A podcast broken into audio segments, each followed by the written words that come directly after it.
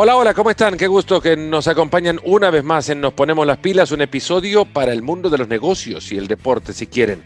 Hoy en este espacio, el director, nuevo director comercial del Inter Miami, anunciado apenas unas horas antes que eh, iniciemos la grabación de este episodio. Por 10 años, Xavier Asensi trabajó en el Fútbol Club Barcelona, al frente en su momento de la apertura de las oficinas del club en Hong Kong en el 2018 fue nombrado director comercial del club al que llevó al número uno en la lista de clubes con más ingresos en el mundo del fútbol, según el conocido eh, reporte de la consultora Deloitte.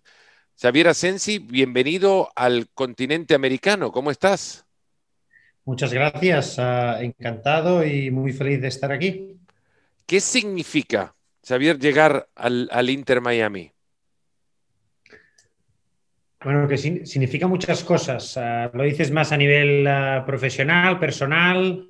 En, el sentido en el que quieras interpretar tu arribo a una de las franquicias más jóvenes en la MLS. Bueno, pues ah, como decía, ¿no? Para mí son, para mí son muchas cosas. A nivel, a nivel personal, ah, obviamente un privilegio y, me siento muy afortunado, pues, ah, pues estamos hablando de, un sitio fenomenal desde un punto de vista obviamente familiar, pero también a nivel profesional, ¿no? Porque estamos hablando de Estados Unidos que es la meca del, sports marketing, en un deporte que conozco bien, como bien has dicho, son 10 años y medio en, el Fútbol Club Barcelona. Y, la verdad que mm, un privilegio y un orgullo poder estar aquí.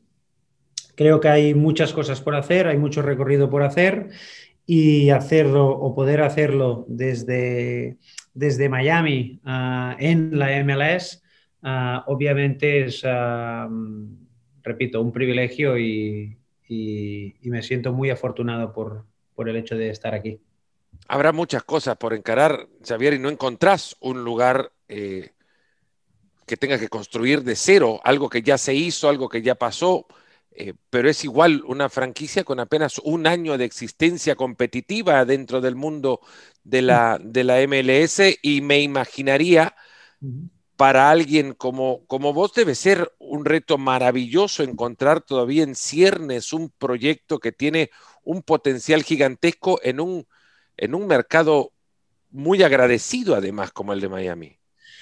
Correcto. Aparte, como bien has dicho, has dicho un año ah, a nivel competitivo. Yo diría vaya año, porque el 2020 ah, lo vamos a recordar todos. y, obviamente estamos hablando de, un blank sheet, ¿no? En este caso, ah, la ciudad de Miami y por eso uno de nuestros co-owners, David Beckham, hace ocho años decidió o propuso que la franquicia estuviera en, Miami, that was not, o sea, eso, no fue random, ¿no? Es decir, obviamente yo creo que el, mercado del sur de la Florida y de Miami está con muchas ganas de, fútbol, de fútbol de calidad. Y, y sí, es verdad, la franquicia apenas tiene un año a nivel competitivo, pero hay mucho trabajo detrás y hay mucho trabajo por hacer por delante. Y has dicho potencial. El potencial que tiene para mí es, eh, es enorme y eso ha sido lo que a mí me ha llevado a tomar la decisión de aceptar la oferta, que evidentemente ahora estamos esperando que mm, las autoridades del país ah, nos den el ok para, para poder tener los visados de, trabajo y por tanto estamos ejerciendo, ejerciendo más de, consultoría en este momento, pero en aras o en esperas de, que esto se, pueda solucionar, pero evidentemente debido al potencial, debido a la capacidad de crecer que tenemos aquí en Inter Miami y en la MLS, ah, pues ah, esto ha sido uno de los factores más importantes a la hora de tomar la decisión. ¿Qué retos te, te planteas encarar, eh, si se puede hacer una lista de, las, eh, no sé, la lista de compras que, te, que, habrás hecho para los primeros días de trabajo, ¿cuál es? Bueno, para mí los retos son, son, son muchos, pero evidentemente están listados, ¿no?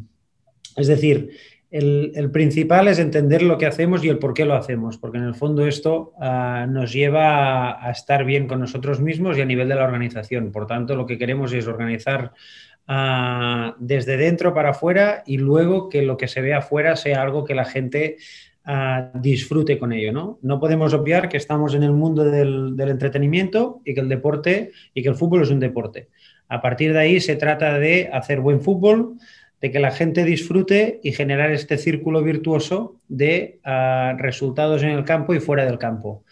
Esto sería a nivel, a brocha gorda, ¿no? por decirlo de una forma, pero, pero estas son las bases de todo. ¿no? El 80% de cero es cero. Por tanto, lo que tenemos que hacer es crear una organización, una comunidad que se sienta identificada, que se sienta a gusto y que, y que disfrute con Inter Miami y que si esto puede ayudar a hacer crecer la, la MLS, pues genial, porque esto es el win-win, ¿no? Es la competición en la que estamos y lo que queremos es que sea uh, mejor con el paso del tiempo o cada día mejor, uh, si cabe. O sea que los proyectos son muchos, pero básicamente se podrían resumir en esto, ¿no?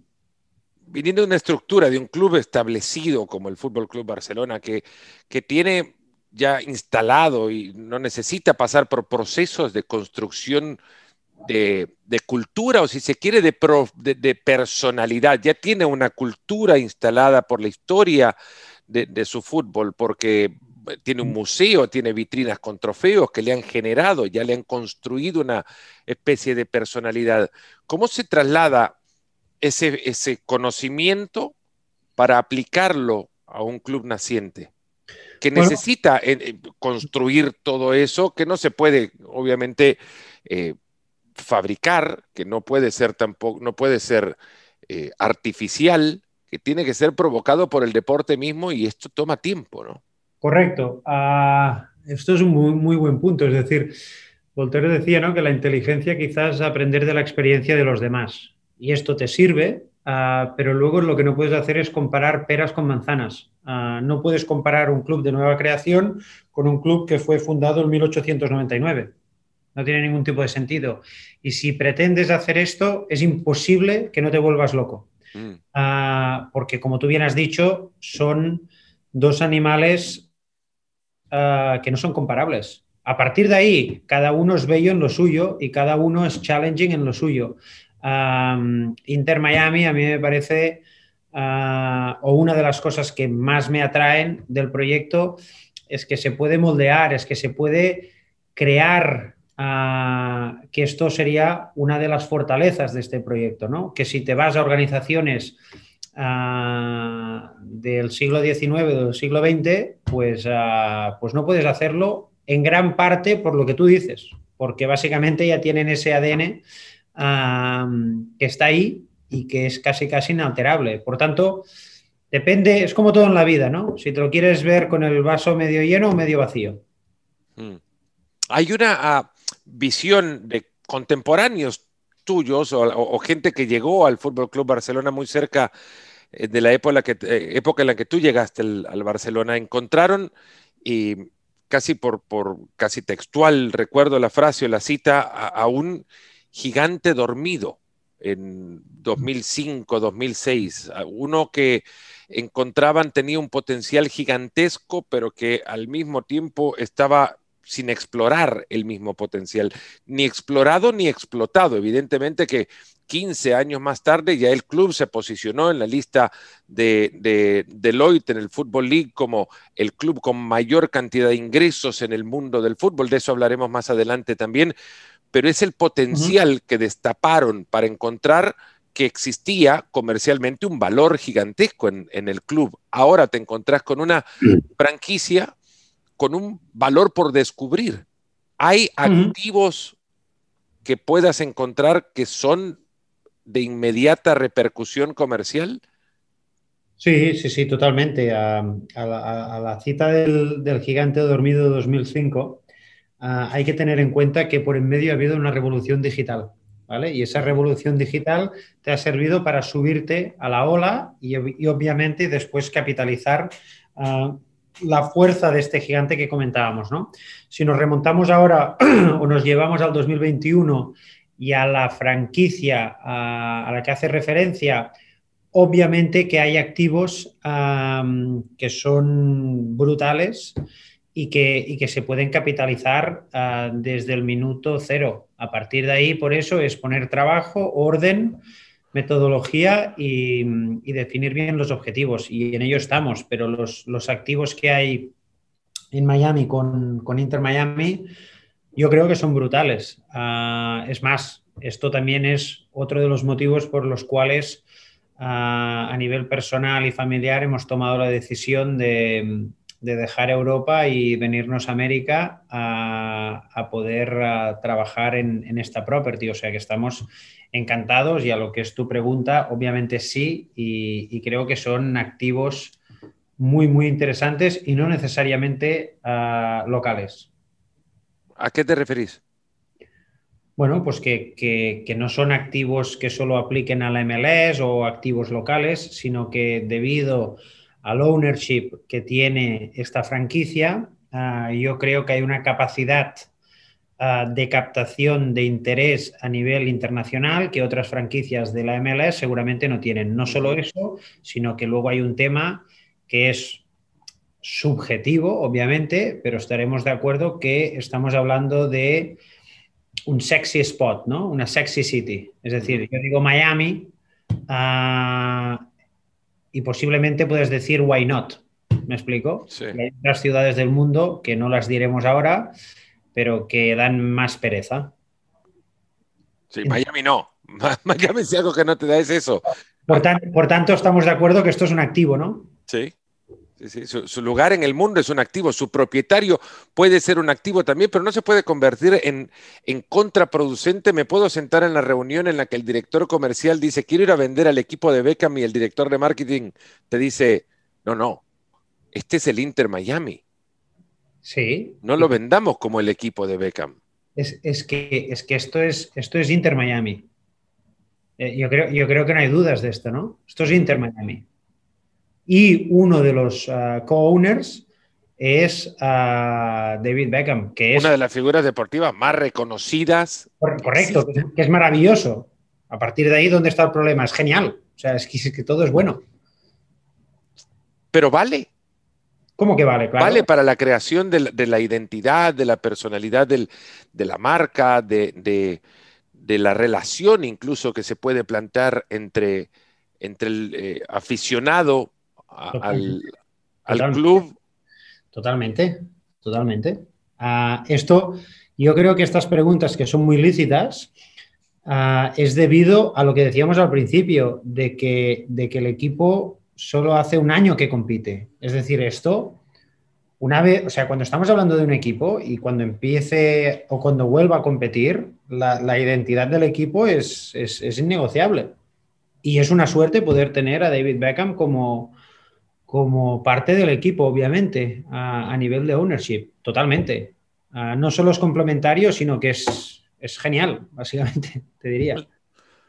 Es, eh, la MLS un, modelo todavía en construcción, si bien ya tiene 25 años de competencia, pero es un modelo eh, de negocio aún, no, no descubriéndose obviamente, pero sí en construcción y, y, con una idea clara de una expansión limitada que ha sido o ha parecido cuando menos eh, ser ininterrumpida eh, y que te encuentre en un lugar ahora que ya has descrito con la característica de la ciudad, de sus propietarios y la cantidad de valores o virtudes que puede encontrarse para, para crecer comercialmente.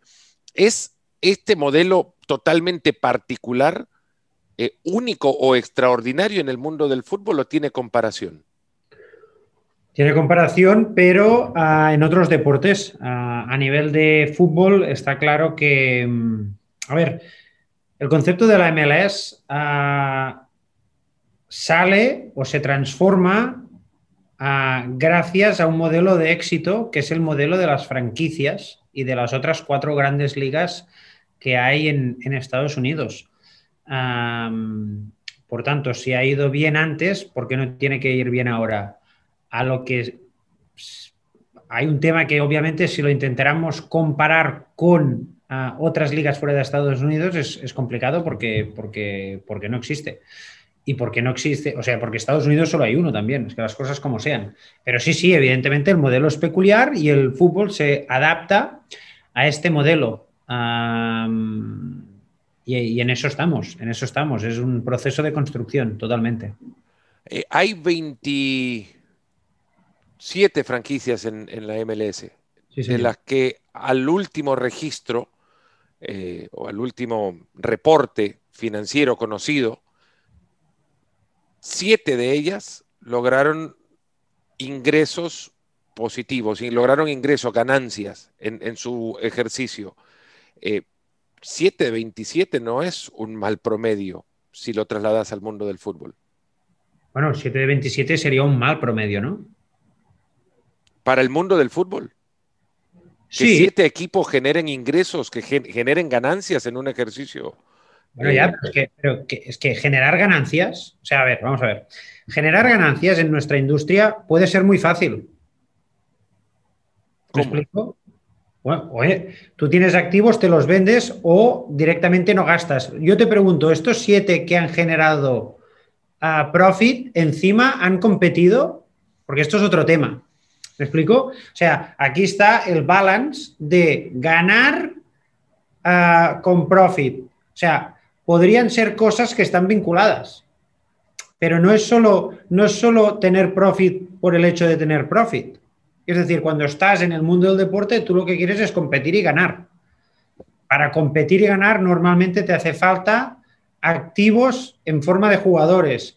Estos activos ah, en forma de jugadores, instalaciones, etcétera, etcétera, implican inversión. Pues a partir de ahí, luego es encontrar el, el, equilibrio. Ah, pero, pero, repito, yo que 7 de 27 tengan profits, bueno, pues no lo veo un buen ratio. A mí me gustaría que 27 de 27 tuvieran profits. Sinceramente. ¿Es viable bajo el modelo y la estructura de la MLS y en el mercado en el que el mercado competitivo de todos los deportes en los que se eh, en los que convive el, ecosistema en el que habita? Ah, No te puedo contestar con precisión porque, siéndote muy sincero, mm, debería de estudiarme muy bien las 27 properties, ¿vale? básicamente, las vías de ingresos que tenemos los equipos de fútbol son tres, que serían media, game day y ah, commercial. En el caso de la, de la MLS, ah, por un tema de franquicias, del modelo de franquicias, el segundo, en este caso, y, no quiere decir que el orden sea esencial, el segundo ah, es el más importante, porque a nivel de media los derechos internacionales o los, los, ah, derechos locales no generan todavía un volumen de ingresos que haga la diferencia. Y en lo que se refiere a patrocinios, obviamente tampoco estamos hablando de algo sustancial. ¿Por qué? Porque como las audiencias no son todavía las que pueden llegar a ser, eso no genera el retorno de la inversión de los patrocinadores. ¿Sí? Existe además una, limitante de acción eh, geográfica. Bueno, claro, pero aparte es, un pez que se muerde la cola, ¿no? Es decir, yo necesito audiencias para generar más ingresos de patrocinadores, pero necesito patrocinadores que me sirva para tener mejor equipo, para generar mayores audiencias. Bueno, pues ¿dónde empieza? ¿no? Esto por un lado. Y luego, la otra vía de ingresos que estamos hablando es el game day, que sería todo el ticketing, hospitality, meetings and events, food and beverage. Y venimos del 2020, donde no nos podíamos, por desgracia, ni reunir con nuestros abuelos ni abuelas. ¿Me explico? Por tanto, que 7 de 27 el 2020 hayan dicho o hayan declarado a profits, me parece una buena noticia conceptual, pero en un mundo normal en donde podamos ir a los estadios, ah, pues me gustaría más que fueran 27 de 27. Y a tu pregunta de si eso es factible, pues claro, depende de la gestión de cada franquicia, ¿no? Hay igual en, la MLS existen múltiples restricciones. ¿Cuál es la que, la que más te ha eh, llamado la ah. atención? desde lo que lo poco que podrás haber conocido ya, pero por ejemplo, la, no competencia eh, comercial con vecinos geográficos, habrá un límite al cual tu marca pueda llegar que no, no puede cruzar un, centímetro más porque ya está llegando a Orlando. Esto, esto es, es un punto. Esto es un punto ah, porque luego siempre intentemos, o sea, yo siempre intento que las cosas sean sea, el, sentido común es el menos común de los sentidos, ¿no? Es decir, mm. lo importante aquí es ser coherente y consistente. ¿Qué pasa? Cuando tú ves en el siglo XXI que con un clic estás hablando por video con Tokio o donde quieras del mundo o comunicas un mensaje con todo el mundo, ahora representa que aquí no, ¿no? Tenemos que hacer una geolocalización de la señal y, bueno, esto, a ver, no sé, hay una cosa en esta vida que se llama gravedad y que las cosas acaban cayendo por su propio peso. O sea, esto no tiene sentido, pero bueno, está ahí y we, deal with that. a mí una de las cosas ah, que me ha sorprendido más, por ejemplo, del modelo liga, franquicia versus el modelo clubes, es que la competición o la liga ah, siempre tiene un parágrafo, ¿no? Que es que ah, si hay algún deal de la liga en esa categoría, pues eh, siempre puede prevaler por encima del que tengan los clubes, ¿no? Bueno, pues esto es algo que yo creo que se tiene que poder hablar, porque claro, a la hora de negociar es muy complejo, ¿no? Cuanto más grande es el deal, más te van a exigir. Y una de las cosas que, es exigible es seguridad, Es tener la certeza de que, de que esa inversión será durante tres o cuatro o cinco años con esa property.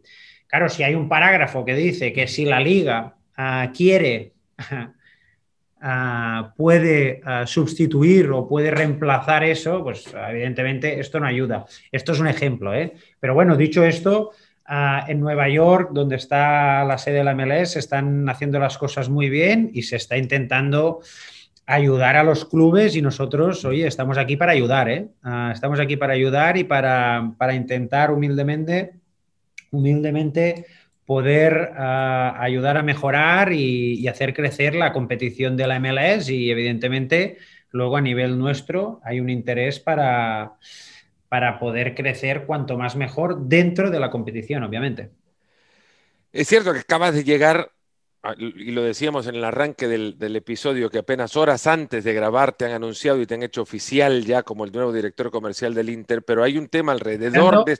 Esperando, esperando a eh, el visa employment de los Estados Unidos. O sea que estoy... en espera de eso, por ahora como consultor, pero a la espera nada más de, del proceso migratorio, eh, hay un tema que aparece, que aparece a bueno, ha nacido junto con la misma franquicia. Es, el tema del, estadio, uno que no abandona eh, al Inter Miami. Eh, poco se ha sabido de la situación del, eh, Miami Freedom Park a partir de la nueva realidad en la que, en la que nos hemos encontrado todos. Y quizá mi pregunta se puede encontrar respuesta en tu, en tu recién llegada posición. ¿Es, ¿Se ha visto afectado el, el proceso? De, construcción de este estadio? Eh, ¿Hay fecha definida? ¿Es algo que, contemples en el futuro cercano? Sí, a ver, ah, el, proyecto que aparte me aprovecho, ¿no? Me parece un proyecto fascinante y, realmente muy que ilusiona mucho, ¿no? a nivel de los detalles, obviamente tengo que entrar.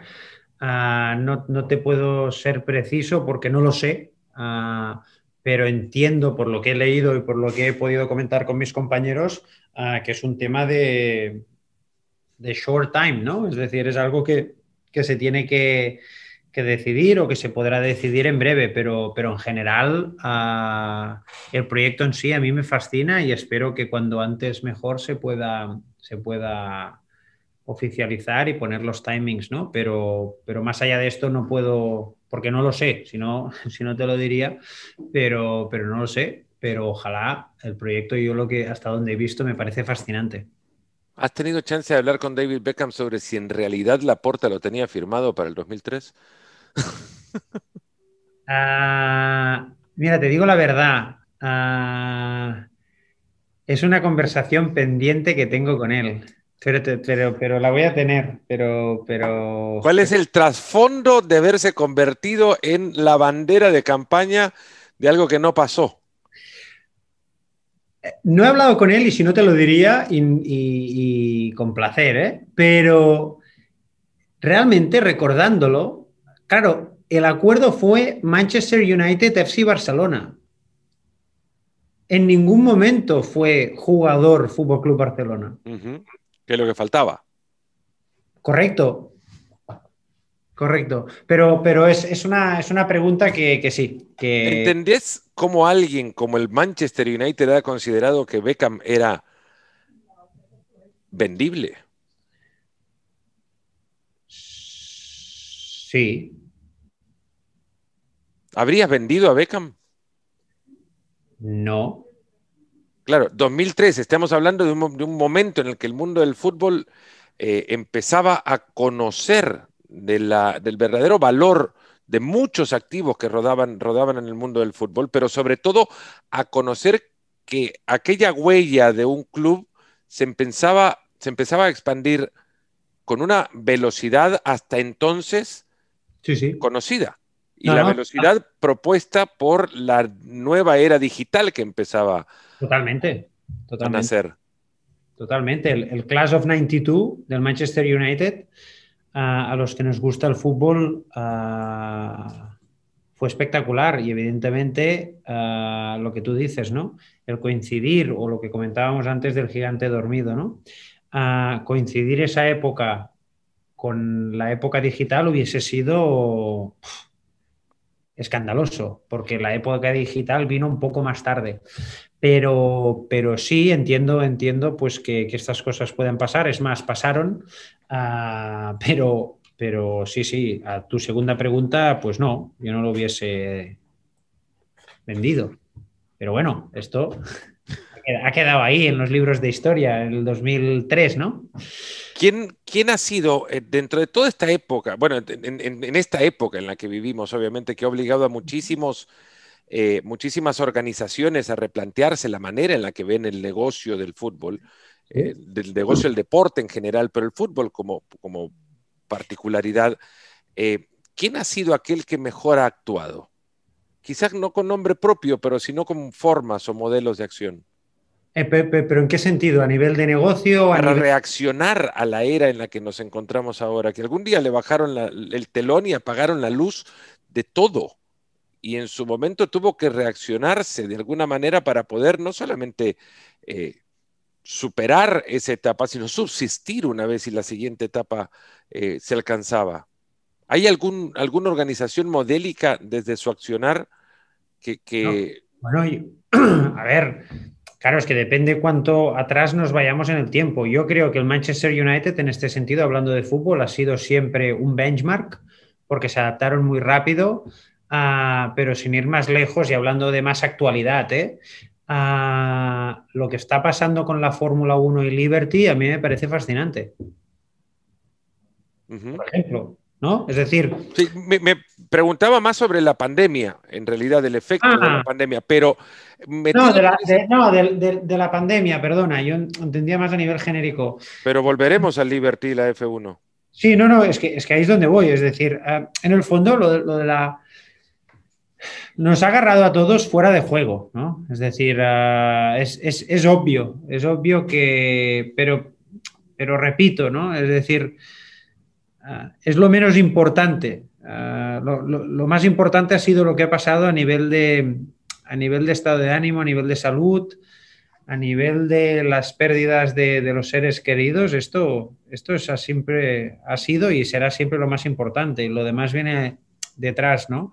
Pero evidentemente ha afectado a todo el mundo y como tal ha afectado al deporte. A partir de ahí, yo no creo que nadie haya actuado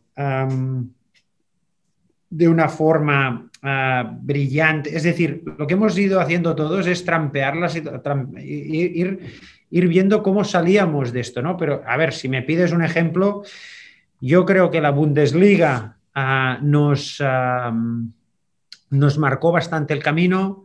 creo que la Fórmula 1 también ha hecho un muy buen trabajo y luego a partir de ahí han ido llegando, han ido llegando a las otras, o las demás properties, ¿no? La NFL también, obvio, por un tema de calendario, les ha coincidido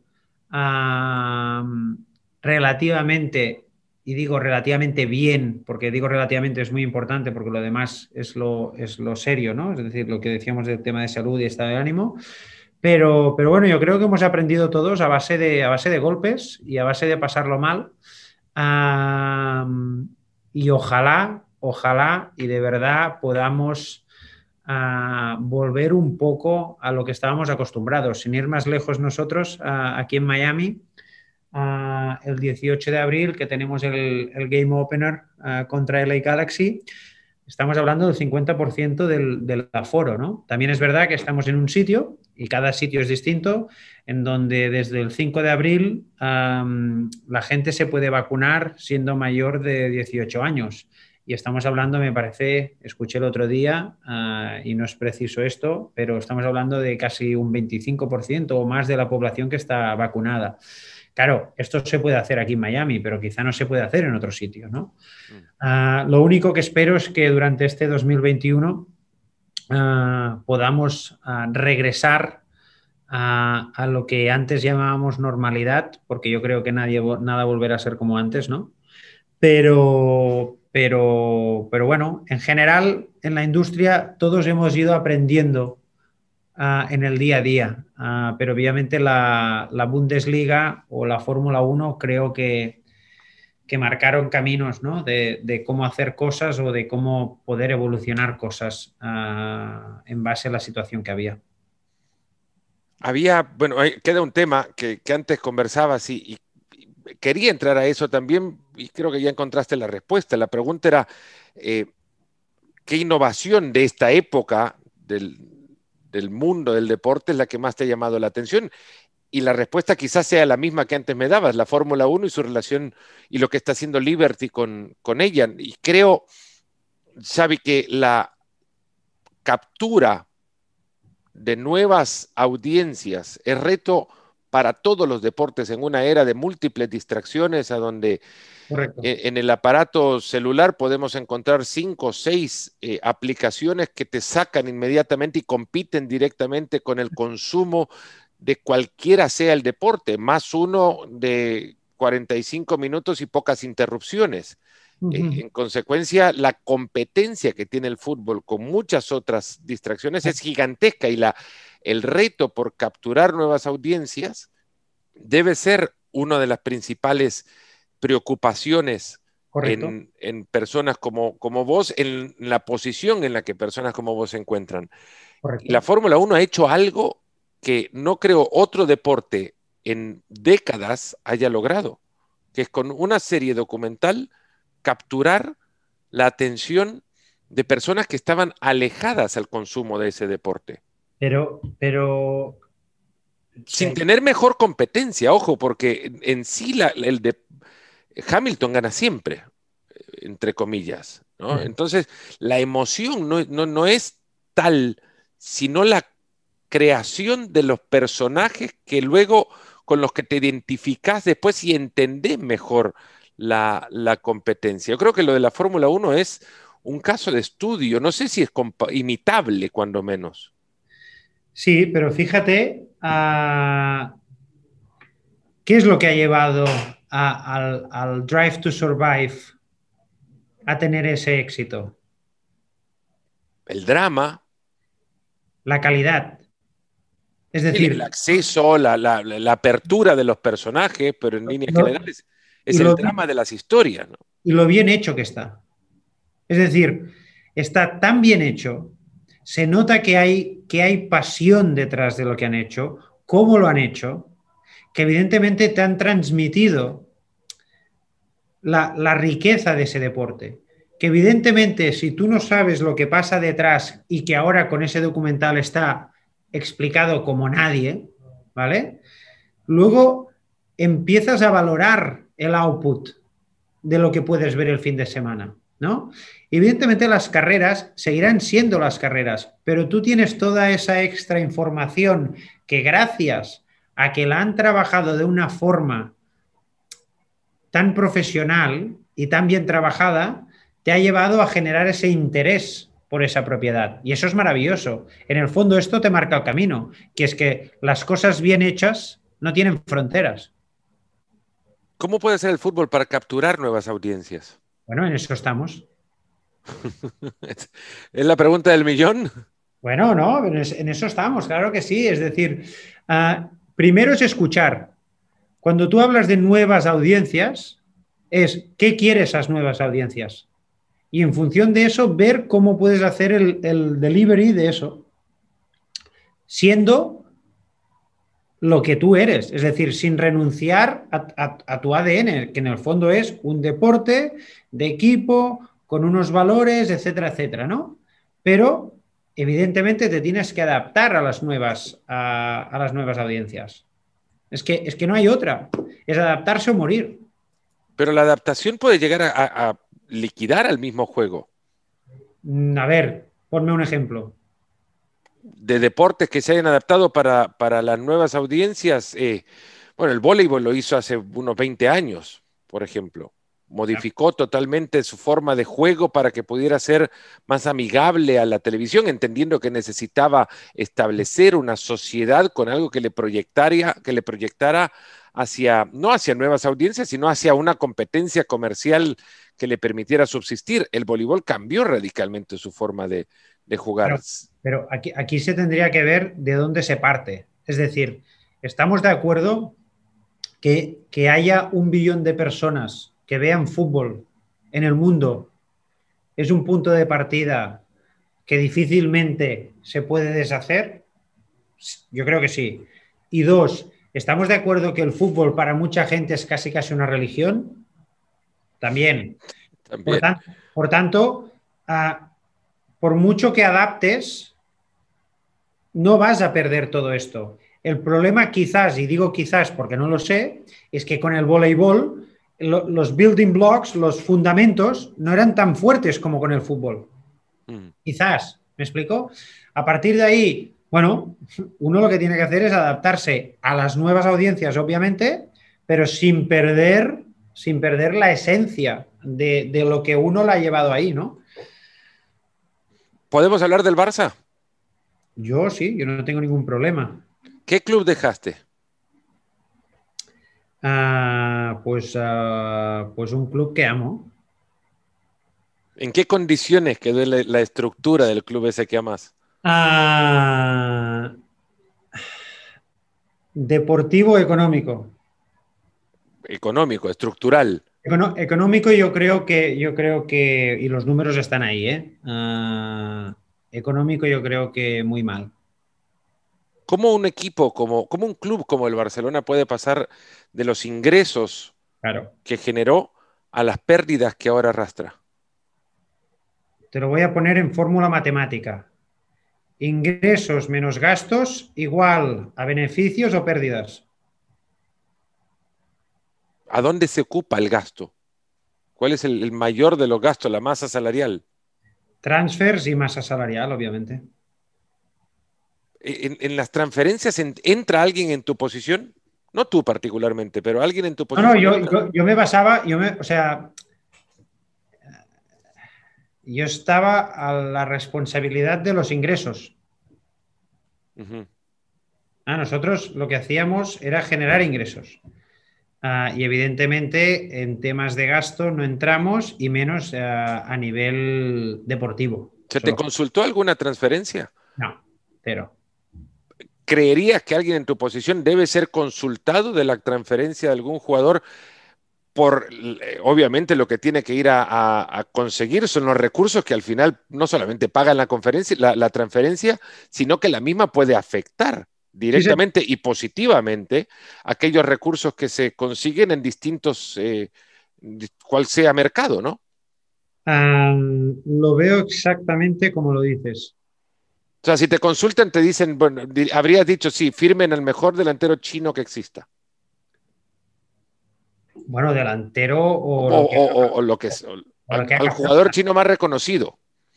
Bueno, pues, pues no, pues no estaría mal siempre y cuando a nivel ah, futbolístico y a nivel deportivo ah, los técnicos consideren que está al nivel del, equipo, obviamente. Pero sí, sí, nos hubiera ido. Nos hubiera ido genial. Bueno, sin ir más lejos, yo creo que a la NBA le ha ido muy bien cuando, o le fue muy bien cuando Yao Ming estuvo jugando en los Houston Rockets, ¿no? ¿Qué significó todo el Barça Gate para la cultura del Barcelona? Ah, detállame un poco más la pregunta. Encontrar que hay una operación para generar campañas digitales que beneficien la imagen de posturas políticas en contra de incluso las figuras del plantel del club, no creería que no haya provocado otra cosa sino la degradación, o, si es esto un ejemplo de la degradación de los valores, pero evidentemente un impacto a la cultura del club de la cual eh, tanto hemos hablado. Te contestaré diciendo que si se demuestra esto sería muy triste, sí. ¿No se ha demostrado? No soy yo ah, quien tenga que dar el veredicto, pero si se demuestra eso sería muy triste, sí. Te preguntaron igual, Xavier, por, por firmar facturas que, que iban destinadas a encubrir la operación. Y esto es, es reconocido, es público. Sí, sí, sí, lo sé, lo sé, es, Se te conoce por muchas otras cosas, pero también se te conoce por haberte negado a firmar estas facturas. No, no, esto, esto es cierto y como tú bien dices, es, público. Ah, yo te lo resumo ah, en, que, en que si yo no entiendo de algo, no lo hago, no lo firmo, no lo pago. Ah, sea mi dinero o sea el dinero de la empresa por la que esté trabajando. A partir de ahí, Ah, es verdad que sí, que me pidieron hacer unos pagos que yo no los tenía ni en presupuesto, no los entendí y simplemente dije que no los hacía. Ah, tan fácil como esto. Y tan, y tan desagradable como esto, si quieres. Cuando ves un, un, un jugador como Leo Messi en tu plantel eh, y te sentás como director comercial de un equipo con, una, con la figura como, como la de Leo Messi, ¿cuán fácil hace una, una negociación? A ver, depende, porque en el fondo todo es un tema de personas y todo es un tema de actitud, ¿no? Es la actitud en cómo, en cómo se afrontan las conversaciones, en cómo se afrontan las ah, o se encaran las, situaciones.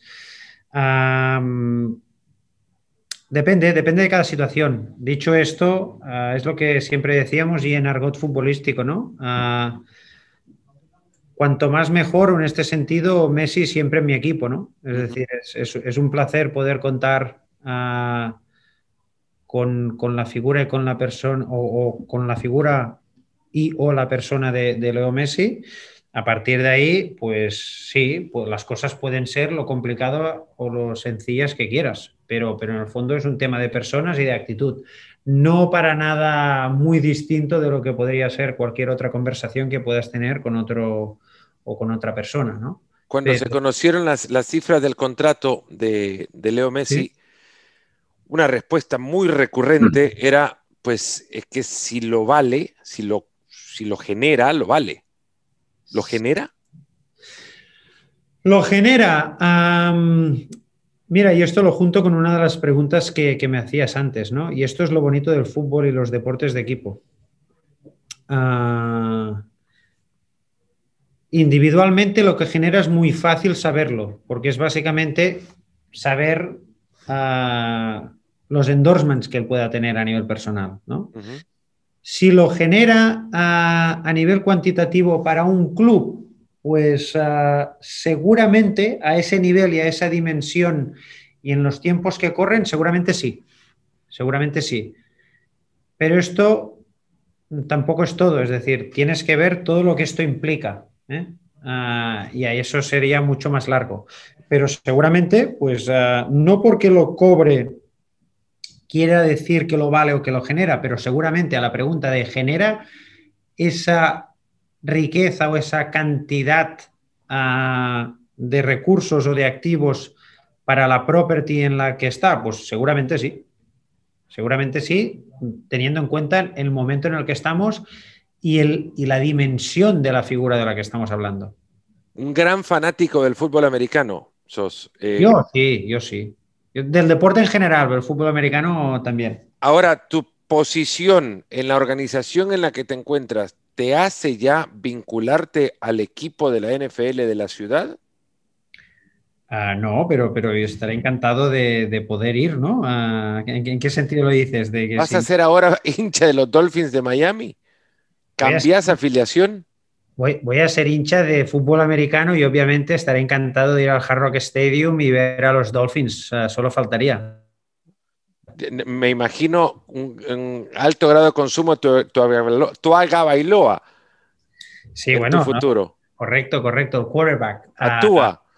Tú, Túa. Uh, sí, hombre, sí. Oye, yo todo lo que es deporte, uh, yo encantado y evidentemente fútbol americano y no solo profesional, sino de college. Uh, o sea que estamos encantados y lo vamos a seguir. Xavier Asensi, nuevo director comercial del Inter Miami, nos ha acompañado en este nuevo episodio. Nos ponemos las pilas. Xavier, muchas gracias y bienvenido de nuevo. Muchísimas gracias a ti. Cuídate mucho y a disposición.